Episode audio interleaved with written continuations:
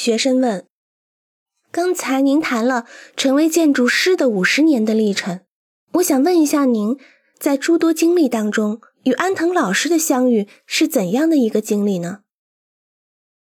皮亚诺回答说：“哎，真糟糕。当你作为一个建筑师工作的时候，肯定会有一些朋友，也会遇到朋友。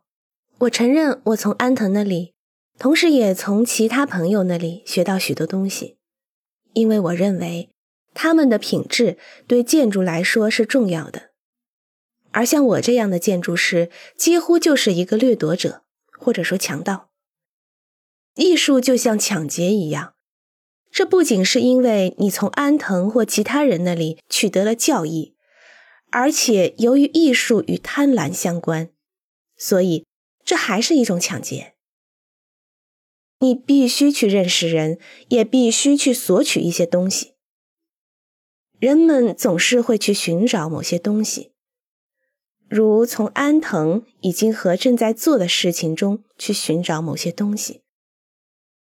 我的意思是说，山仔一生现在正在这里，我就会想他前几天送给我的一本书，一本阿尔文宾的摄影作品。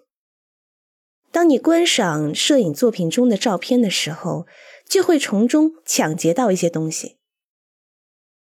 我的整个一生都在索取东西，当然也会付出一些，但总的来说是索取。